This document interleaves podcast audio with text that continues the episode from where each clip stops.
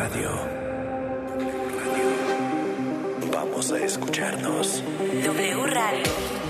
96.9. Eh, Transmitiendo con 250.000 watts de potencia. Tlalpan 3000. Espartaco, Coyoacán. 04870. Vamos a escucharnos. W. Vamos a escucharnos. W Radio. Radio 96.9. Vamos a escucharnos.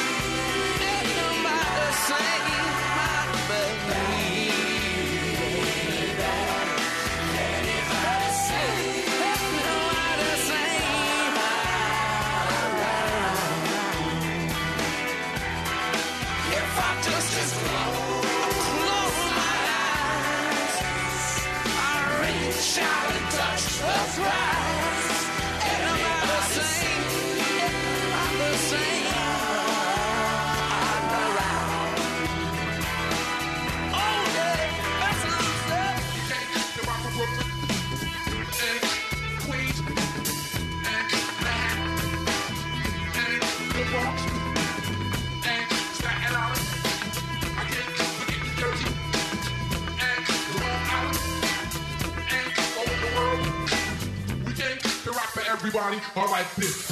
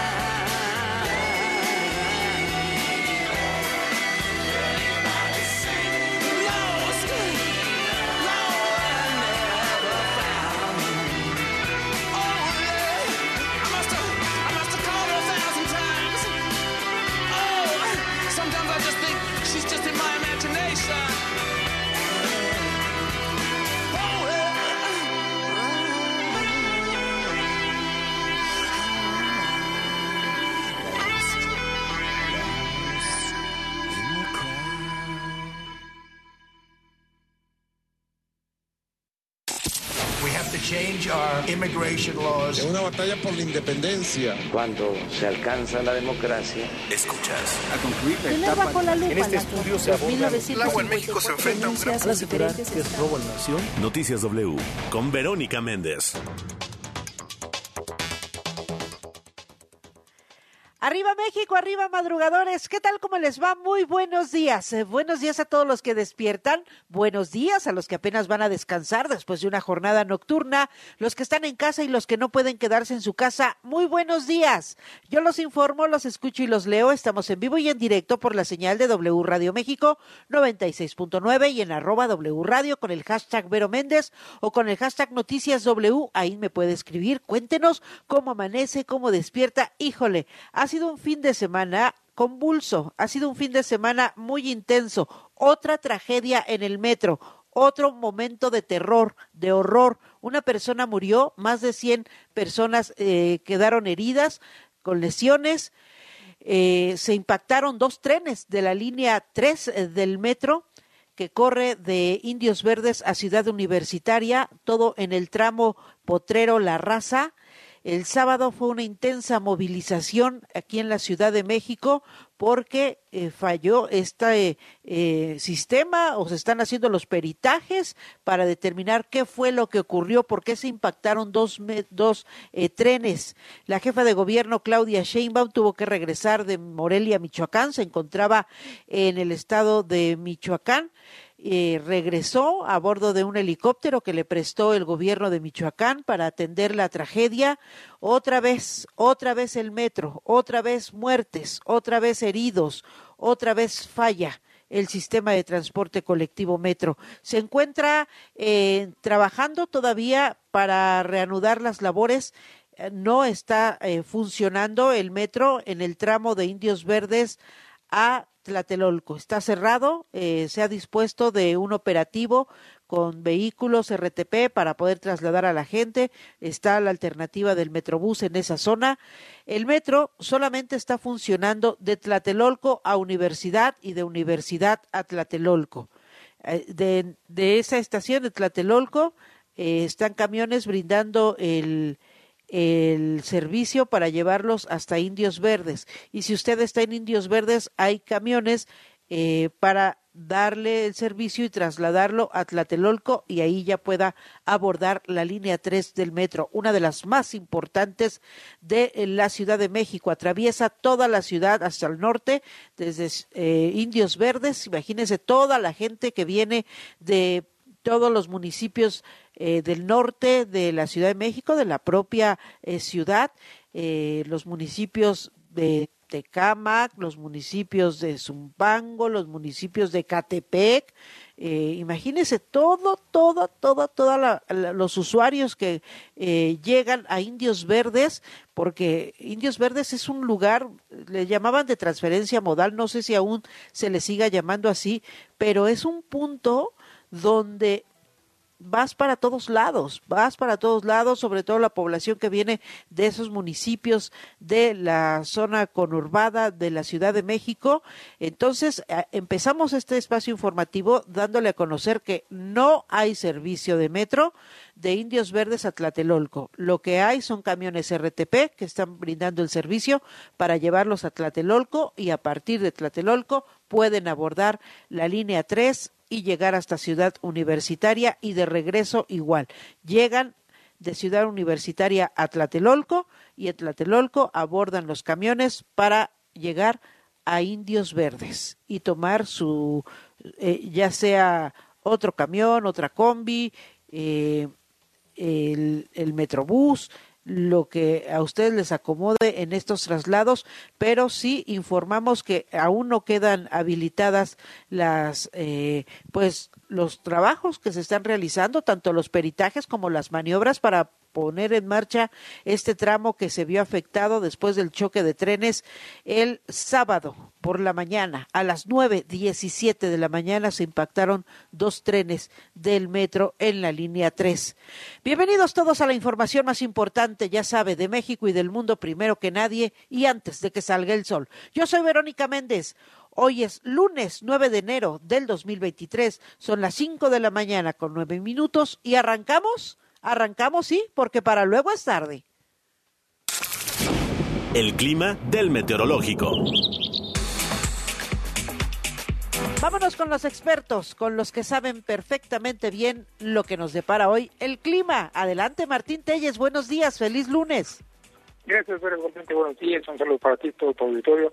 Y bueno, comentarte que prácticamente el territorio nacional se mantiene bajo un ambiente mayormente seco, una humedad relativa apenas entre 50 y 70% esta mañana, eso sí, un ambiente frío eh, propio de esta temporada, ya ya lo sabemos, todavía enero, febrero tendremos unas mañanas muy frías, muy frías y hasta gélidas en zonas de Chihuahua, Durango y las partes altas, tanto del Estado de México, Tlaxcala, Puebla, todo el corredor volcánico desde Michoacán a Veracruz. Y en este sentido, pues la acción del frente número 22 en el noreste del territorio nacional mantendrá este ambiente frío para zonas del norte y noreste, algunas lluvias eh, para Tamaulipas, Nuevo León, incluso San Luis Potosí, eh, con chubascos aislados, actividad eléctrica y algunas lluvias para Coahuila, Zacatecas y San Luis Potosí. Importante resaltar que en esta zona bancos de niebla importantes estarán afectando durante esta mañana algunas zonas y tramos carreteras de estas entidades mencionadas.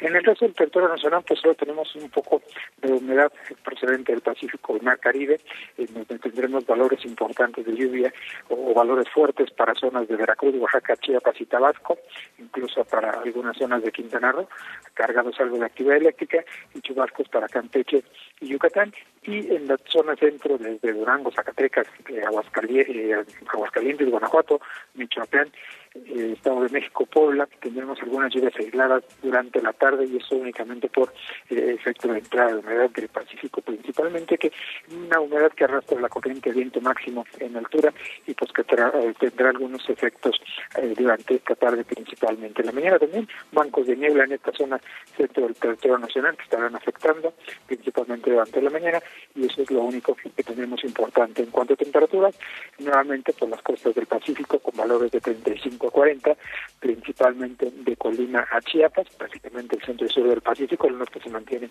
con temperaturas frías, bueno, menores a 35 grados eh, Celsius que para esta tarde, y las eh, extremas negativas, como ya te decía, valores de entre menos 10 y menos 5 para zonas montañosas de Chihuahua y Durango, algunas también importantes para Sonora, Zacatecas y los estados del centro del país, Puebla, Veracruz, zonas altas de Veracruz y el estado de México, ¿verdad? Así es que esas condiciones son internacionales. Para el Valle de México, un día mayormente despejado, si bien tendremos algunos nublados durante la tarde, es probable que se presente algo de actividad eléctrica y algunas lluvias también aisladas para zonas principalmente del suroeste del estado de México y probablemente algunas en la zona sur o norte de la ciudad capital, conmutado con los municipios que están conectados principalmente al norte de la capital. Y en este sentido, esta mañana las temperaturas para los municipios del norte, eh, conurbados de la ciudad, ubican Jaltenco, Cuautitlán, 4 grados está reportando el termómetro, en tanto que para la zona montañosa del sur, Magdalena Contreras, Tlalpan y Palta, 7 grados Celsius es lo que marca el termómetro. En la zona central, 8 grados tenemos aquí en la capital de la República y durante este día tendremos una máxima entre 22 y 24, entre caluroso como te decía, o ligeramente caluroso y por eso tendremos algo de actividad eléctrica y las posibles precipitaciones aisladas durante la tarde. Pero así es que así es este lunes que comienza una mañana fría, tarde calurosa y con algunas precipitaciones aisladas en pues lo que es el noreste, centro y sur del territorio nacional. Gracias, gracias Martín Telles, te mando un fuerte abrazo, buen inicio de semana. Igualmente, buenos días. Noticias W.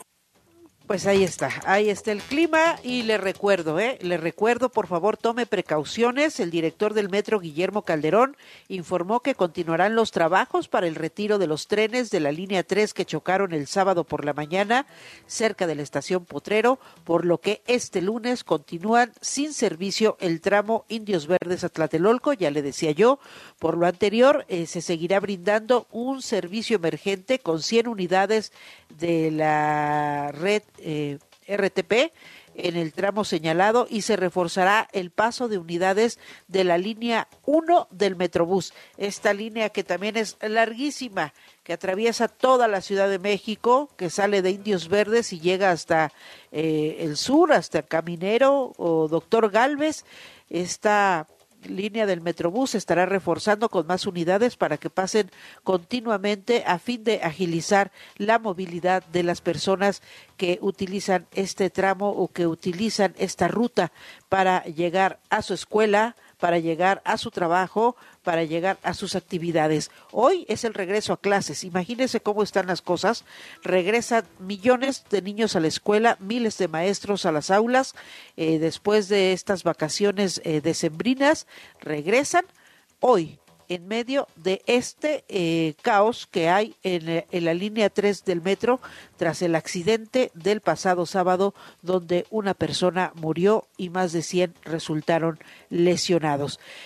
A tomar precauciones, no baje la guardia, sígase cuidando porque las enfermedades respiratorias a todo lo que dan y el COVID también. Así que a lavarnos las manos continuamente, estornudar o toser en el ángulo interior del brazo. Hay que estar muy bien hidratados, tomar muchos líquidos, muchos cítricos, agua natural, limpiar y desinfectar las superficies de uso común, ventile los lugares cerrados, evite las aglomeraciones, no puede quedarse en casa, tiene que salir. Le recuerdo que hoy es lunes. No circulan los autos con engomado amarillo, terminación de placa 5 y 6, holograma 1 y 2. ¿Va a viajar en el transporte público? Entonces lleve su cubrebocas, su gel antibacterial, límpiese las manos constantemente. En todos los lugares públicos le recomiendo que siga usando el cubrebocas. Ahora sí, vámonos de lleno a la información. La información al momento. Otra tragedia en el metro de la Ciudad de México, el choque de dos trenes en el metro de la ciudad dejó al menos un muerto y decenas de heridos. El incidente ocurrió la mañana del sábado en el túnel de la línea 3 entre las estaciones de Potrero y La Raza. Se produjo un alcance entre dos trenes eh, que se tradujo en un choque dijo la jefa de gobierno Claudia Sheinbaum. Toda la historia esta mañana con Evangelina Hernández. Adelante. Así es, Vero. Muy buenos días de nuevo. Durante la gestión de la jefa de gobierno de la Ciudad de México, Claudia Sheinbaum, han ocurrido cuatro accidentes en el metro con víctimas mortales. Las siguientes son las fechas y los hechos. El primero sucedió la noche del 10 de marzo del 2020, cuando hubo un choque de trenes en la estación Tacubaya con un saldo de una persona muerta y 41 heridos. Uno de los trenes iba camino a la estación Observatorio cuando empezó a mover en reversa, impactando con otro tren que se encontraba detenido en la estación Tacubaya. El segundo ocurrió el 9 de enero del 2021 a las 5 de la mañana con 26 minutos cuando se incendió la subestación eléctrica de alta tensión en el edificio principal del metro en el centro de la capital del país. Esto afectó el puesto central de control y dejó como saldo una persona fallecida y 29 lesionados. Seis líneas del metro, entre ellas la 1, la 2 y la 3, consideradas las más importantes para la movilidad en la ciudad, estuvieron fuera de servicio afectando a millones de usuarios. El tercer accidente ocurrió el 3 de mayo del 2021 cuando colapsó un tramo de la línea 12 dejando 26 personas fallecidas y más de un centenar de heridos. Pero tú recordarás que según los peritajes finales presentados por la empresa noruega DNV, el incidente fue derivado de fallas estructurales en la construcción de la obra, pero también por falta de mantenimiento. La jefa de gobierno no aceptó este último peritaje y se peleó con la compañía noruega, dando por terminado el contrato. Y el cuarto es el accidente ocurrido este fin de semana con saldo de una joven fallecida y 106 lesionados. Hay que hacer mención, Vero, que al accidente de este fin de semana la jefa de gobierno llegó más de tres horas después de ocurrido este accidente. Shane Pardo llegó a las 12 del día con 33 minutos y el choque había ocurrido a las 9 de la mañana con 16 minutos. Ella se encontraba en Morelia, Michoacán, donde iba a dictar una conferencia llamada Políticas Exitosas del Gobierno de la Ciudad de México. Llegó a la ciudad gracias a un helicóptero facilitado por el gobierno de Michoacán. Esta Vero es parte de las giras que ella realiza cada fin de semana a diversas entidades del país para darse a conocer con miras a las elecciones presidenciales del 2024. Hasta aquí el recuento. Uf, gracias, gracias Evangelina Hernández, gracias por ponernos eh, de frente y ponernos frente a la realidad de estos eh, momentos de terror que se han vivido en el metro, eh, que se han vivido en el sistema de transporte colectivo metro durante esta administración. Son varios, no es el primero. Este, este accidente, esta tragedia es que dicen, ay, es un incidente más. No, no, señores, no es un incidente, es una tragedia. Es una tragedia porque te juegas la vida al subirte al metro. Subes, no sabes si bajas. ¿De verdad? Es, este, esta situación eh, dejó una pasajera eh, fallecida, identificada como Yaretsi, murió al impactarse eh, con uno de los tubos. Otras cuatro personas quedaron prensadas en los vagones afectados, entre ellas el conductor, estuvieron prensados varias horas hasta que pudieron ser rescatadas. Después de casi cuatro horas estuvieron eh, prensadas hasta que pudieron ser rescatadas, afortunadamente con vida, y fueron trasladados a varios hospitales. También varios de los heridos eh, de inmediato llegaron los cuerpos de rescate, los bomberos, las ambulancias, llegaron para ayudar y brindar apoyo a las personas que bajaban lesionadas, que salían heridas de, de este choque. Vamos a escuchar eh, los momentos, las maniobras que se realizaban para poder, para poder rescatar a estas personas.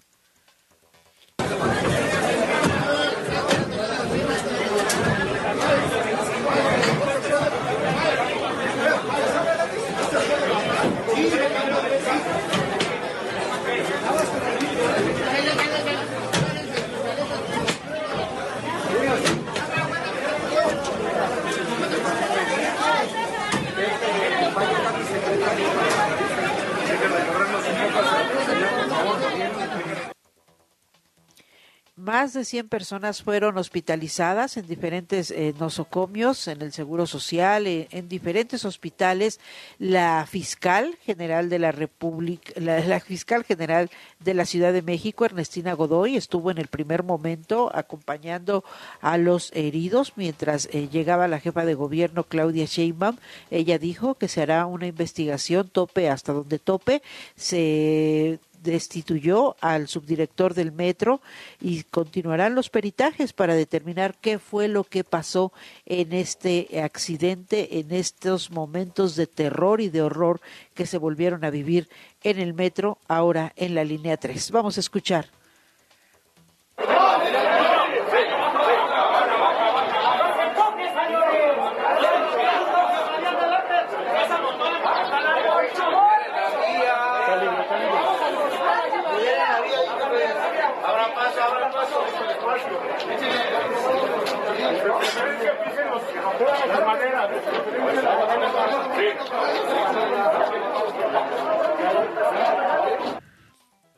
Salían a bordo de camillas, salían a, por su propio pie varios de los heridos. Sin embargo, en el momento de estar ya afuera del túnel, pues sí pedían que los llevaran a hospitales porque eran golpes que conforme se iban enfriando iban siendo cada vez más, más y más dolorosos. Regreso contigo, Evangelina Hernández, con más detalles. Adelante. Ver, muy buenos días. Una persona fallecida y 106 lesionadas es el saldo del accidente ocurrido este sábado en la línea 3 del metro. 22 de las personas heridas aún siguen hospitalizadas. Así lo dio a conocer ayer el gobierno capitalino. Se informó que se está haciendo todo lo posible para que hoy toda la línea 3 del metro ya esté funcionando nuevamente. En conferencia de prensa acompañada de diversos funcionarios, la jefa de gobierno Claudia Sheinbaum dijo que cada una de las 106 familias de los lesionados tiene el acompañamiento y el apoyo de un funcionario público. Informó que el subdirector de operaciones, Alberto García Lugo, fue cesado de su cargo mientras se realizan las investigaciones. Confió en que la Fiscalía de Justicia de la ciudad, de manera autónoma e independiente, dé a conocer las causas del accidente y negó que el presupuesto para la operación y el mantenimiento del metro haya disminuido. Siempre vamos a dar toda la información a quien la solicite. Pues pedimos respeto a las víctimas. Quien quiera politizar este tema, pues está eh, mostrando quiénes son a la ciudadanía. Eh, nosotros siempre hemos dado información y así lo vamos a seguir haciendo. Y sobre algunos otros temas relacionados con el metro, está la Fiscalía General de Justicia investigando. Hay eh, autonomía en la Fiscalía para que haga sus investigaciones. Por su parte, el director del metro, Guillermo Calderón Aguilera, explicó que el accidente pudo haber sido ocasionado por diversas causas que están bajo investigación. Dijo, sin embargo, que la noche anterior se registró un reporte sobre la señalización en dicho tramo, es decir, en el tramo accidentado entre la estación Potrero y La Raza. Que la noche anterior se registró un reporte sobre señalización en dicho tramo, es decir, en el tramo entre Potrero y La Raza, por lo cual se activó el protocolo de operación en baja velocidad. Cabe mencionar que este, este procedimiento es común en todos los sistemas del metro del mundo. Por instrucciones de la jefa de gobierno, he pedido que el subdirector de operaciones se retire de su cargo. Negó que haya habido una falla en el sistema de control de tráfico entre los trenes y aseguró que el sistema, que es nuevo, está operando con toda puntualidad. También dio a conocer que él ya se presentó a declarar de manera preliminar ante la Fiscalía y que el Comité Consultor del Metro aceptó crear un comité técnico de supervisión externa que va a monitorear de manera cotidiana la operación de la línea 3. En su oportunidad, la secretaria de Finanzas, Luz Elena González, informó que del 2021 al 2023 el crecimiento del presupuesto del metro fue de 25.5%. Y a pregunta expresa sobre si hay una confabulación para minar su carrera presidencial con rumbo al 2024, la jefa de gobierno respondió que no es el momento de comentar sobre ese tema. Afirmó que su prioridad son las víctimas. Y el secretario de Gobierno, Martí Batres, pidió a la oposición que tengan respeto por las personas lesionadas y por sus familias. Gracias, gracias por la información, Evangelina Hernández. Nos vamos a otros temas, nos vamos a otros asuntos. Ya llegó, ya está aquí el presidente de Estados Unidos, Joe Biden. Llegó ayer por la noche, fue recibido por el presidente López Obrador, pero antes de viajar a México, estuvo en El Paso, Texas un corredor de migrantes y ahí estuvo nuestro compañero Francisco Villalobos. Adelante. Con la llegada del Air Force One inició la visita a la frontera sur del presidente Biden, primera desde que tomó juramento el 20 de enero del 2021, en una escala de tres horas y media antes de partir rumbo a la capital de la República Mexicana.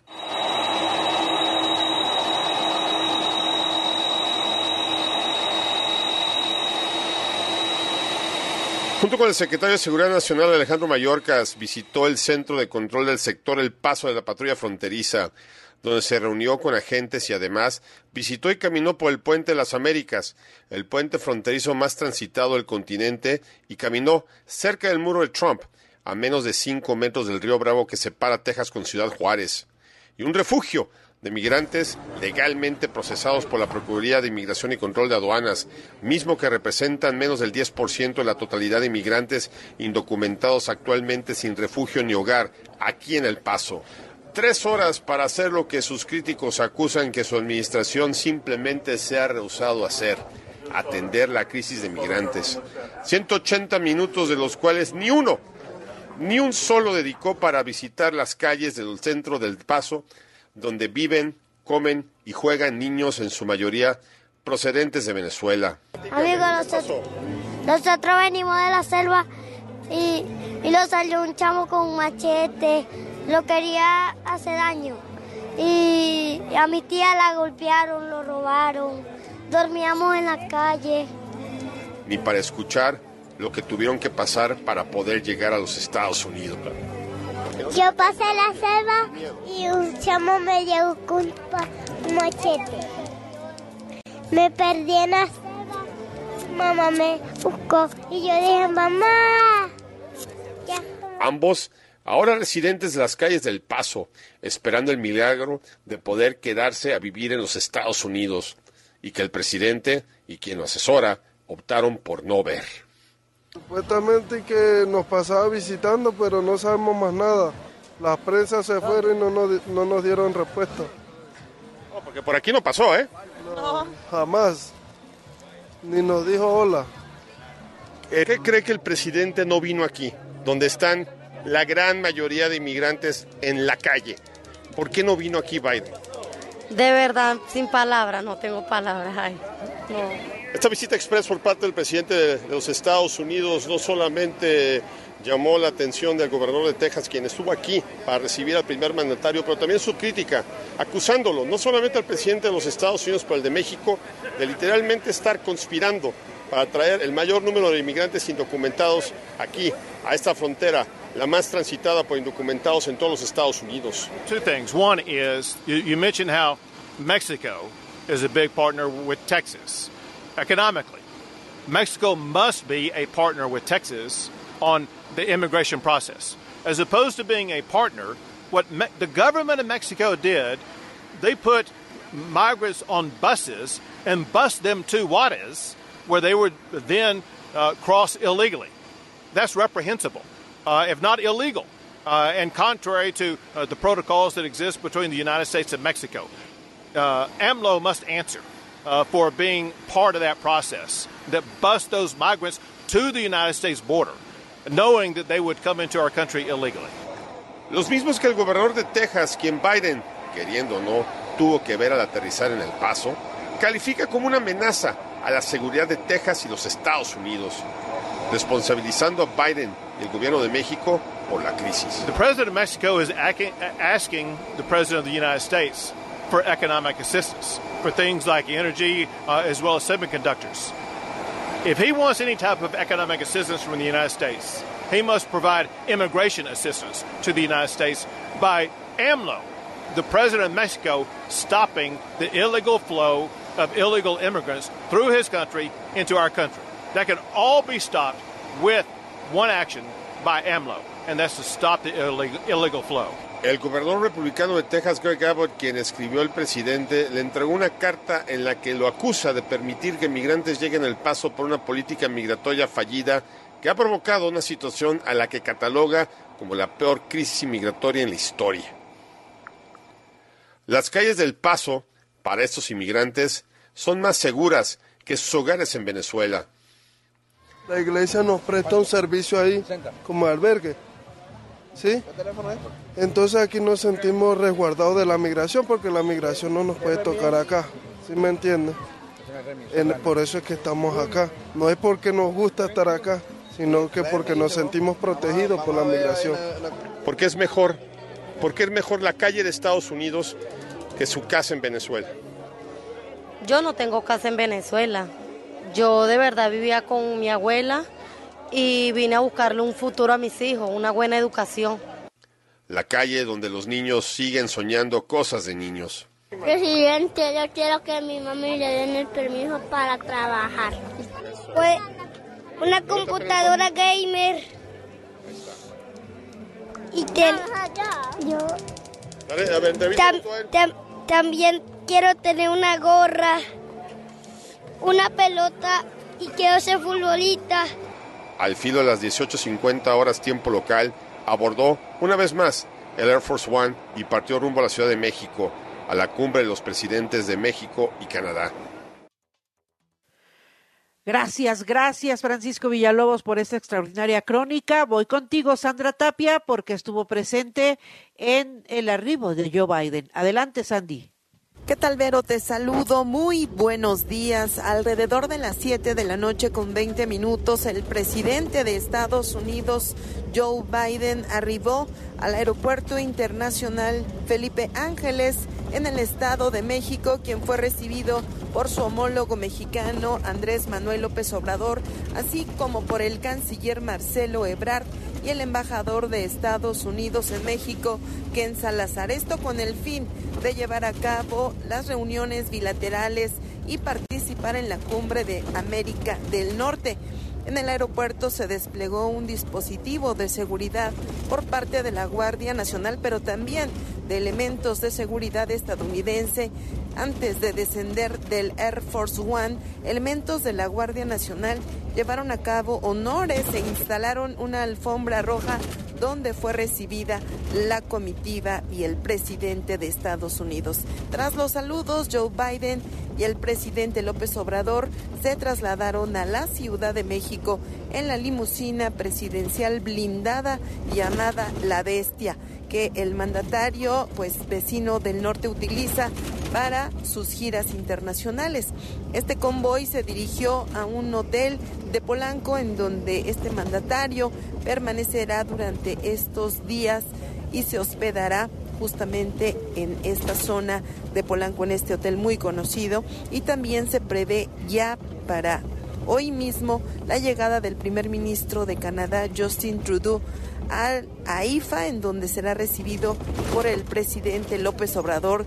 De igual manera y participará también el primer ministro de Canadá en la cumbre de América del Norte donde también se harán las recepciones oficiales más tarde, ya por la tarde, en Palacio Nacional para, tanto el, el primer ministro de Canadá como para el presidente estadounidense. Hay que señalar que el martes de esta semana el presidente López Obrador se reunirá con Biden y con Trudeau en Palacio Nacional, donde tendrán una reunión trilateral para después brindar un mensaje a los medios de comunicación. Los temas que se abordarán serán migración, seguridad, medio ambiente y temas energéticos, entre otros. También hay que hacer mención que antes de arribar a la IFA, Joe Biden visitó El Paso en el estado de Texas, donde se reunió con personal uniformado de los servicios de aduanas e inmigración y la patrulla fronteriza en el puesto de control del puente de las Américas. Hay que señalar, por último, te comento que durante este, este mismo domingo, alrededor de las 5 de la tarde, la esposa del, eh, del presidente estadounidense Joe Biden, Jill Biden, arribó, pero al aeropuerto internacional de la Ciudad de México. La primera, primera dama de Estados Unidos fue recibida en, este domingo por Beatriz Gutiérrez Müller en el Aeropuerto Internacional de la capital y pues Beatriz Gutiérrez Müller, esposa del presidente López Obrador, acompañó a Jill Biden a la Basílica de Guadalupe justamente para conocer este recinto religioso y tener este acercamiento con la religión en nuestro país. Y también hay que señalar que pues se trató de una visita muy rápida de alrededor de 20 minutos a este recinto religioso por parte de la primera dama de Estados Unidos y bueno, será una agenda muy cargada, muy importante la que se llevará a cabo durante este lunes y martes. Es el reporte que tengo, Vero. Muy buenos días.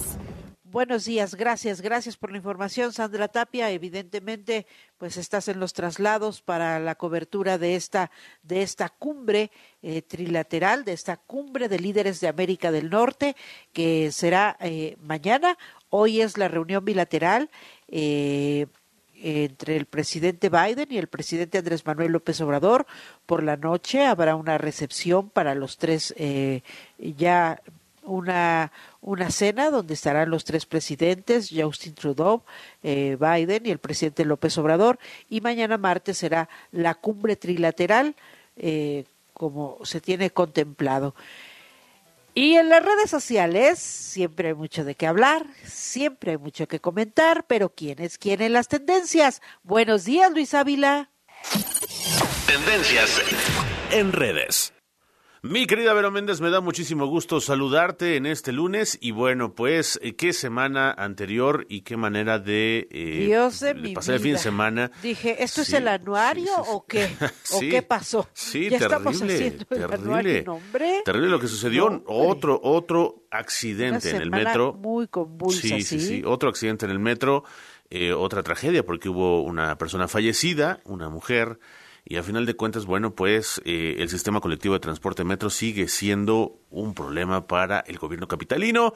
Eh, pues sí, la jefa de gobierno se encontraba en Michoacán haciendo esta, digamos, esta, este viaje de eh, para que la conozcan, dice ella, de pre-campaña, dicen otros. A final de cuentas, bueno, pues regresó en helicóptero desde Michoacán, eh, llegó aquí a la Ciudad de México. Las cosas no, ha estado, no han estado muy tranquilas, ¿no? A final de cuentas, por ejemplo, en los hospitales donde fueron internados los lesionados, bueno, pues incluso pusieron bolsas para tapar las ventanas, dieron para instrucciones que no a los viéramos, para que los reporteros no viéramos este cuando entraban o cuando salían los los heridos para que no pudiéramos acercarnos a ellos.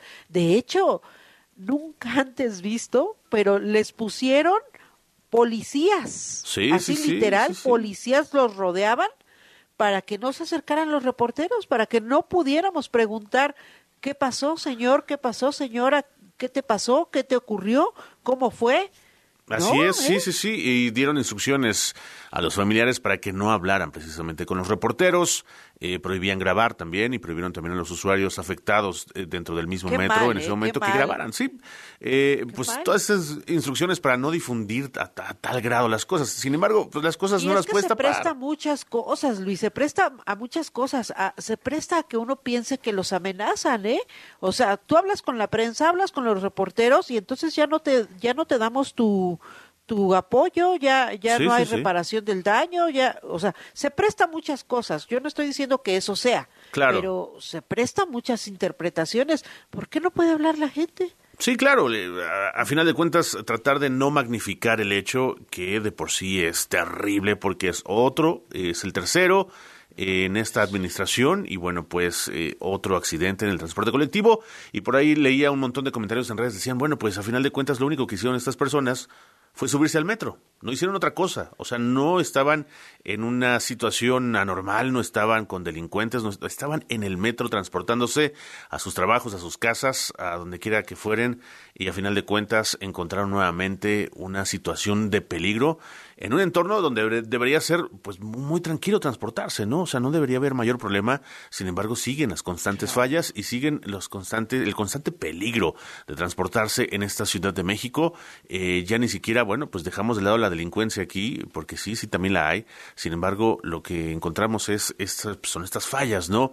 En eh, los sistemas de transporte y bueno, pues eh, eso por una parte, por otra, por supuesto, la llegada de Joe Biden, Eh, veíamos imágenes del presidente López Obrador en la bestia, en esta limusina, en esta Cadillac, que, bueno, vaya, tiene un montón de sistemas de seguridad, junto al presidente Joe Biden, porque decía, lo voy a acompañar, se veían bastante serios los dos ahí dentro del, del automóvil. eh, Más de una hora juntos. bueno, ya me cumpliste, ya ahora vámonos, pues te doy un aventón por allá y por ahí Como te recogen siempre, mano. Bien puntual, Víctor Sandoval nos contó cómo desplegaron todo el dispositivo de seguridad, toda la logística, para que en casi una hora estuviera desde el AIFA hasta Polanco, donde Sí, está sí, hospedado sí, sí, el presidente Biden. absolutamente. O sea, le abrieron paso todo lo que pudieron, ¿no? Sí. Imagínate en un día normal. No, no, no, hubiera sido a- bastante Que complicado. la bestia atraviese ahí por venta de carpio, lechería, ahí en los tianguis de autos.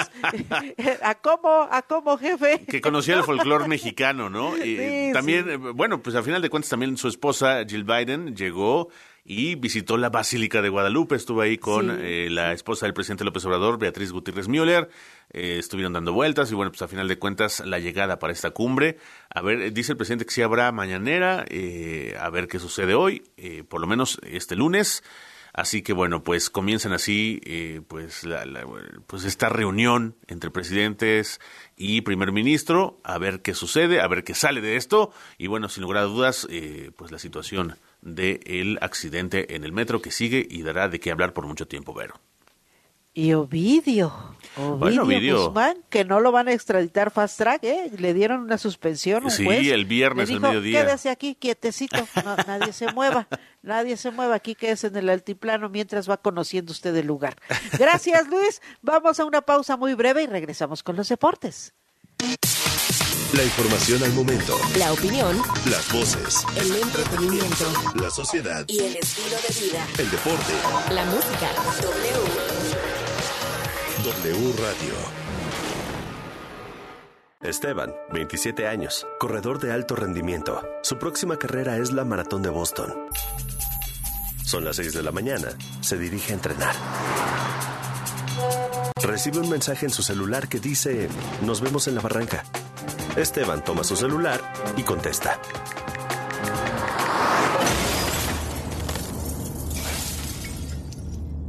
La historia de Esteban cambió para siempre. Perdió la movilidad de las piernas. No mandes mensajes de texto mientras manejas. No arriesgues tu vida y la de otros. W Radio. La información al momento. La opinión. Las voces. El entretenimiento. La sociedad. Y el estilo de vida. El deporte. La música. W. W Radio. Noticias W.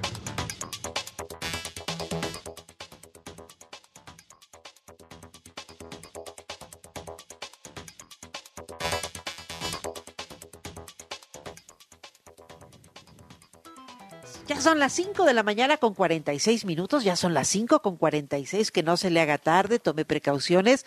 Como le hemos informado puntualmente aquí en Noticias W, se encuentra cerrado el tramo del metro de la línea 3 que va de Indios Verdes a Tlatelolco y también de Tlatelolco a Indios Verdes. Están prestando el servicio de camiones RTP para poderlos mover a Tlatelolco y a partir de ahí abordar los trenes del metro y llegar a su destino. Tómelo en cuenta, ¿eh? tómelo muy en cuenta. Continúan los trabajos y continúan las maniobras para habilitar este tramo que se vio afectado por el terrible accidente registrado el sábado. Vámonos a los deportes con Brian Zulbarán. W Deportes. Noticias W. Querido Brian, buenos días. Qué gustísimo escucharte de nueva cuenta. Qué gustazo. Adelante. Gracias, Vero. ¿Cómo estás? Qué gusto saludarte igualmente. Bueno, pues eh, han regresado los deportes, así como ha regresado la Liga MX. Hubo mucha actividad este fin de semana con el fútbol de nuestro país. Terminó la jornada 1 con dos partidos, bueno, pues pendientes. Eh, uno se suspendió, sabemos por la situación, la violencia que se vive en el estado de, de Sinaloa. El partido de Mazatlán que todavía está pendiente, no se ha anunciado exactamente cuándo se va a jugar, así que es el único partido que tenemos pendiente eh, para la para esta esta jornada. Y el día de hoy hay actividad, pero van, vámonos con los resultados. Los resultados de este fin de semana, el Atlético eh, de San Luis, dame un segundito porque ya perdí la cosa, pero bueno, el América el América empató a cero con el Querétaro, Pumas venció 2 por 1 a Juárez, Santos fue vapuleado 3 por 0 contra los Tigres, Cruz Azul, que fue pues uno de los resultados más esperados el día de ayer, resultó que empató contra los Cholos de Tijuana, las Chivas volvieron a ganar 1 por 0 y el Atlético de San Luis le pegó 3 por 2 al Necaxa. Ese fue el partido inaugural el día viernes. Y ahora hablemos de la NFL, Vero, porque ya están definidos los playoffs para esta, para esta campaña. Hay dos equipos que ya están sembrados o que están clasificados, eh, digamos, de fijo. Por un lado eh, está en los jefes de Kansas City eh, y del otro lado las, las Águilas de Filadelfia. Los equipos que estarán disputando, eh, digamos, los, los, los partidos eh, de comodín son los Delfines de Miami contra los Bills de Buffalo, los Cuervos de Baltimore contra los Bengals, los Cargadores de Los Ángeles contra los Jaguars. Y del otro lado, en la conferencia nacional, está Seattle contra San Francisco, New York contra eh, los Vikingos y los Vaqueros de Dallas contra Tampa Bay. Esos son los partidos que se estarán disputando por un boleto para las distintas conferencias, mi querida Vero. Pues así estarán, así estarán las cosas. Gracias, gracias, Brian Submarán. Te mando un fuerte abrazo y aprovecho para desearte feliz año, ¿verdad? Todavía se vale, todavía se vale desear feliz año a quienes nos volvemos a encontrar. Gracias por tus participaciones y gracias por informarnos sobre los deportes. Igualmente, mi querida Vero, te mando un abrazo. Feliz 2023. Pues, ahí está, gracias Brian Zulbarán con los deportes en esta madrugada. Por acá me dice Elsa Hernández Berito, buen día, ya me regreso y me reincorporo en tiempo y forma al Club de los Madrugadores. Qué gusto saludarte y que sea un feliz 2023. Sí, y es que efectivamente hoy prácticamente pues regresa mucha gente a sus trabajos vuelven a la escuela. Este lunes arrancan las actividades ya de manera formal, eh, eh, sobre todo en las escuelas. Eh, ya muchas personas regresamos a trabajar desde la semana pasada, pero también hay quienes tienen, tienen vacaciones escolares. Como los niños, entonces, pues apenas se están incorporando al trabajo. Mario Mora también anda por acá y dice, Vero, buenos días a todos los madrugadores. Que tengan todos una muy buena semana y a darle que para luego es tarde. Gracias, Mario, muchísimas gracias. Rubén Olasco, ya ando por acá, Vero, gracias, Rubén, muchísimas gracias. Vix Romero desde Estados Unidos, en Chicago, nos manda un saludo. Dice, yo sigo manteniendo la tradición de los Reyes Magos, Vero, aunque mi hijo ya tiene 22 años. Nunca es tarde y no hay edad, ¿eh? De verdad, nunca es tarde, no hay edad. También los Reyes Magos, este fin de semana hubo rosca, hubo eh, regalos, hubo juguetes, hubo mucha algarabía.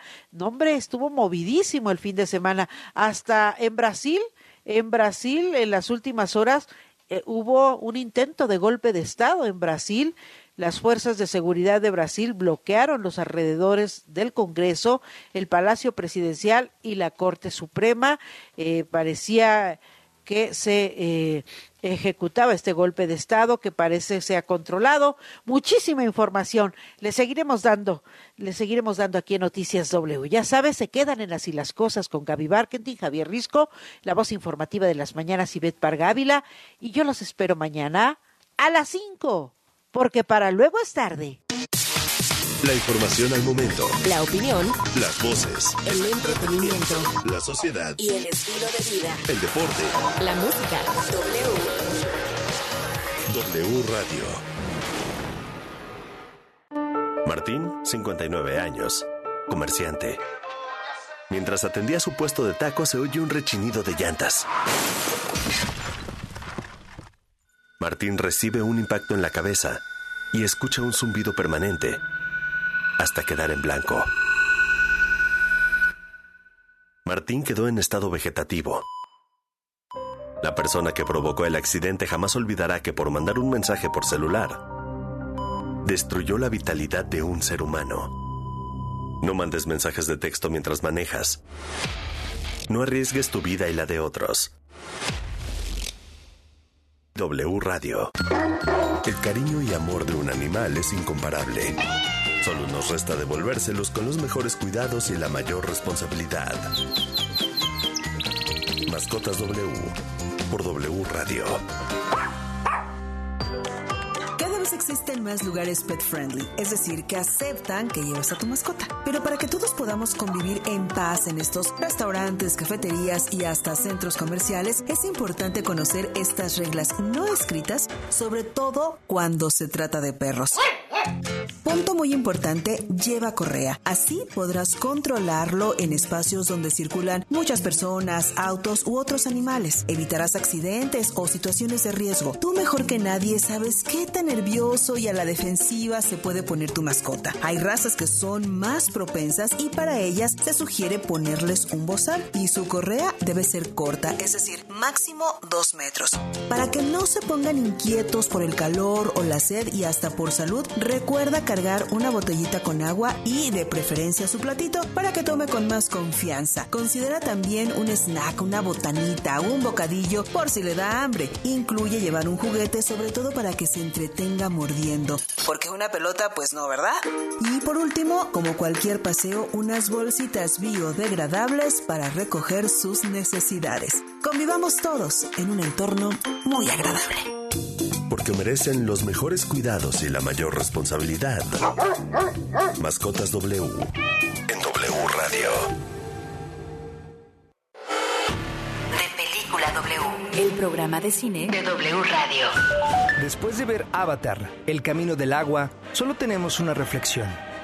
Veámonos reflejados en las tribus de Pandora y reflexionemos que, aunque ahora somos 8 mil millones de seres humanos, Nuestro planeta es solo uno. Y filmes como Avatar, El Camino del Agua, nos llevan a soñar en ese momento en el que los hijos de los hijos de nuestros hijos se den cuenta que lo más valioso de la existencia en nuestro planeta es la vida misma, porque los humanos no vivimos ni morimos en vano. You are not in Kansas anymore. You are on Pandora. Película W con Gaby Cam y Leo Luna. Viernes, 8 de la noche. Sábado, 2 de la tarde. El programa de cine de W Radio. De Película W. Existen dos vías digitales para no despegarte de W Radio Escuchar nuestra programación en vivo, descargar nuestros podcasts, y consultar la información más relevante minuto a minuto. nuestra aplicación gratuita y nuestra página wradio.com.mx W Radio. Si es digital. Es W. Destapando memorias. Con Charlie de la Mora. ¿Se acuerdan de mí? No me falles. En 1982, dentro del programa Siempre en Domingo que conducía Raúl Velasco, se realizó el primer festival infantil Juguemos a Cantar. Juguemos a cantar, juguemos a cantar. El tema principal era interpretado por la mismísima Lucerito. El ganador de este concurso se llevaría 100 mil pesos, además de la oportunidad de grabar un disco. En este primer concurso, el tercer lugar lo obtuvieron Bianca y Maleza con el tema Igual que el Universo. Libre como el rocío, como el viento en un trigal. El segundo lugar, Katy con la risa de las vocales. Y así se ríe la ja, ja, ja, ja. Y así se ríe la je, je, je. Y el ganador absoluto fue Lorenzo Antonio y su grupo, el cual estaba conformado por sus hermanas, a las cuales conoceríamos después como las Sparks. La mano izquierda va adelante y la derecha para atrás. El tema con el que ganaron, Vamos a jugar. Pongan las manos al revés y muevan todo lo demás. Pero sin duda alguna, el más recordado de este concurso es el que fue llamado el campeón sin corona. Claro, Juanito Farías y su caballo de palo. Con este viejo caballo de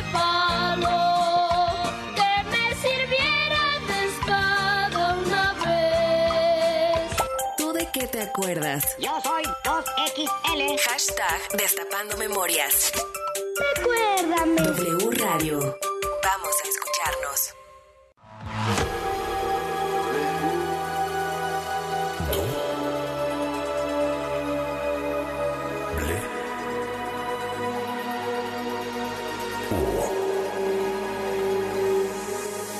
W Radio 96.9. Lalpan 3000, Colonia Espartaco, Coyoacán. Ciudad de México.